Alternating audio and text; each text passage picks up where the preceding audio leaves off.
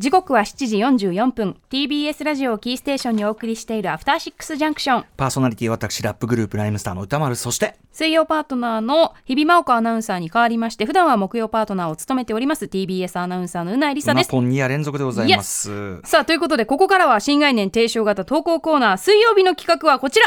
過去6はいということでこの番組ね散々もうやってきましてですね、うん、1日3時間もやってね、はい、もう6年前6年目に入ってますから、はい、6年目も半分超えましたからね。とんでもない素材の量。そうなんですよ、うん、もう何やったかなんかさっぱり覚えてね覚えてない、うん、これは失礼な。それあんまり言い切るのも失礼な話で3年連続、うん、あの月見バーガーの話しちゃうぐらいですから。そうなんですよ、ということで、まあ、すっかり忘れちゃってる面白い部分とかね、えー、ためになる特集とかね、まあ、いい発言こういうのがあるわけですね。それをリスナーの方から掘り起こしていただいて再びアーカイブしようというコーナーとなってるわけですね。はい、はい、当然あの木曜パートナーうなやさんは初の過去録ですよね。でも恥ずかしい。よ絶対。どうなんでしょう、ね、あのプレゼン坊主の時から、えー、私はもう絶対恥ずかしいって私は嫌だと思っていた。思ってましたよ。うん、はい、どのぐらいまで遡るかによりますよね。確かに。あのただね結構ねこのコーナー言えるのね割と最近目だったりするんだよ。で割と最近目のやつ聞いても全然覚えてない。い。や恥ずかしいっていう。こんなこと言ったっけ？みたいになってることがあるんでね。今回もそれかもしれませんね、はい、えー、お送りしましょう。ラジオネーム NSTRD さんからいただいた過去録報告です私が振り返りたいアトロクの音源は2021年11月18日木曜日の放送。あ、まあ、2年半くらい前。1年半ね、で19時台のコーナー「スタンドバイミーミーちゃん」お歌村さんとうなぎさんによるトークです。改めて言います。スタンドバイミーミーちゃんというのは、まあ、えっと、うなぎさんがずっとね、幼少時からこう、ずっとなんていうかな、肌身離さず持ってきた、えー、元はお母さんのパジャマですかね。はい、それが、まあ、ボロ切れ化したと。ボロ切れの。まあ、まあ、ライナスの毛布とか安心毛布とか安心毛布とか結構意外と持ってる方多い、ね、そうですねあの皆さんにとってのそのミーミーちゃんというのを教えてくださいというコーナー、うん、そのスタンドバイミーミーちゃんはその日が最終回11月18日、2021年、えー、さらにはこのコーナーのテーマソングであり映画「スタンドバイミードラえもん」の主題歌でもある虹を歌っていた菅田将暉さんがご結婚というめでたい知らせも届いていました。すごいタイミングだったんですね。一生そばにいるからですよね。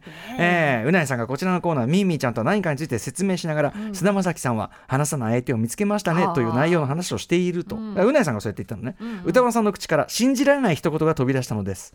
なあなあちゃんあの要は小松菜奈さんということですかね、うんうんうん、ひどいギャグと渡るうないさん、スタジオの苦笑いする雰囲気、うん、普段は知的なイメージの歌丸さんもこんなことを言うのだなと。私も笑いがこみ上げてきたのを思い入れ自分にとってはとても印象的にの印象に残る場面だったのでもう一度流している。テンションだったんだろうま、言っときますけど私は全く覚えてませんね、私も全く覚えてないです。こんなもんね、ええ、そんなもの覚えてるわけない、ええ、ねそんなこと言ってないんじゃない？そんなわけないんじゃない？小松菜奈さんで奈々ちゃんってそんなわけないんじゃない、ええー、聞いてみましょうか。2021年11月18日新概念提唱型投稿コーナースタンドバイミーミーちゃん最終回の音声です。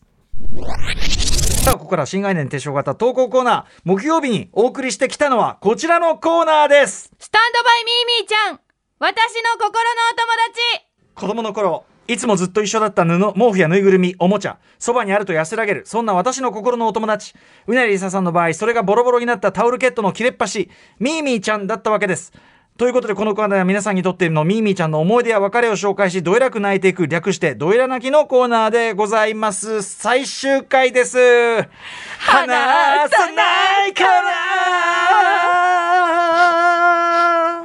このね、菅田将暉さん、虹も、いよいよ、聞き納めと言いましょうか、うん、はい、はい、えー、ラジオネーム下健さんからこんなの頂いてまして先日のニュース菅田将暉さんと小松菜奈さん結婚報道を見ていると。バックの音楽がなんとあの虹でした、うん、えー、もちろん報道内容とはドンピシャなのですが、うん、脳内ではあの二人が歌うサビの部分がぐるぐるしてしまいました。そう木曜恒例の歌村さんとうなえさんの声がね、えー、きっと多くのアトロクリスナーもそうだったに違いないと勝手に確信したいよ、えー、所存ですと、えー、ご結婚おめでとうございます。とだから須田さんとね小松菜奈さんもご結婚されるタイミングでのもう潮時、ね、そうですね。ね須田さんもいい加減もうこういう形でいじられるのは本意ではないでしょうし、ね、話さない相手を見つけたわけですからね。そうですね、うん、ええ。ー、もうミミちゃんっていうことで。ドラえもんは卒業だと。ええ。ナナちゃんってことで、ひどいひどい逆低レベルね。低レベルということで。ああなるほどね。ここへ低低レベルって自分で言ってますからね、うんあとその皆さんこれポッドキャストでね、まあ、この流して聞いていただくあれなんで、あの実際の放送時に流れてた BG が引かれてないのよね、で後ろで虹がずっと流れててでサビの盛り上がるの「話さないから」のところをく合わせるっていうのにこれだけ聞いたら俺たちシラフじゃねえべよもう無理無理私今赤面。ねえ調子に体温23度上がりましたわ。調子に乗った連中がね、もう勝手に人の曲いじってこれよろしくないですなこれはね。ないわ。うん。まあまだあの時私ゲルだったんで歌丸さんのお言葉をああそうですか。らまだゲルだったまだゲル。だいぶ固形になってきたでもまだゲル。ああそうそうです言い続けます。まだまだまだねあの時はまだ。ゲルだったか人間まだゲールということで、私はあとそのナーナーちゃんに関しては私ちゃんとね自分で低レベルということでね自己申告しておりますんでね。別にドヤ顔で言ってるわけではないということでね。こちらがいいと思いますね、虹もたまには聞いてみたいですねやっぱね。ね。用意してないんですかね今日は用意してないということで、ありがとうございます。ほっとしました。ということでこんな感じですよ。ちょっとなんか記憶の扉が記憶の扉っていうか忘れてるよねこんなのね。でまだ1年半って近い方ですよねあのさ「ロックの歴史の話せ中では。ないから」ってやってたのでこれも忘れてるじゃん。うん。そう。ね。あそういえばそうしてたわって。そういうことよ、うん。だから怖いもんですね皆さんね。自分の所業というのは忘れがちということですよね、うん、しかも2021だからまだコロナ禍ですからねコロナ禍の中でこんなことやっててね。これもしかしてリモートのリモートですね。ありますねこの時のリモートリモートをいいことにうん。うんってことかもしれませんね。いやどううんどうですかね。リモートやったりなかった。りはいありがとうございます。NSTRD さん。こんな感じの投稿をね、発掘していただきました。ねこ細かいとこ聞いていただいてますね。本当にね、うん。はい。ということで、まだまだ、おいこの募集しておりますんでね、これまあ無尽蔵っちゃ無尽蔵ですからね。こんな細かいとこ拾ってたらいくらでもあるっちゃいくらでもあるからね。うんうん。ぜひ皆さんこういう細かいところも含めて、もしくはね、あの、いいいい系でもいいんですよ。あの、いいこと言ってたよみたいなことでもいいんですけどね。ぜひ送っていただければと思います。はい、宛先は歌丸アットマーク tbs.co.jp 歌丸アットマーク tbs.co.jp まで採用された方には番組ステッカーを差し上げますというわけで、ここまで新概念提唱型投稿コーナー水曜日お送りしているのは、カッコロックでした。After Six Junction.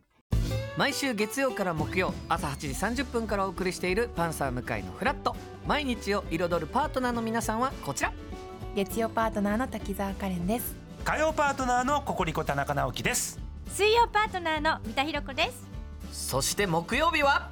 横澤夏子です。ヤーレンズのデイ淳之介です。奈良原まさきです。横澤夏子ちゃんとヤーレンズが各週で登場。今日も一日頑張ろうのきっかけは「パンサー向井のフラット」で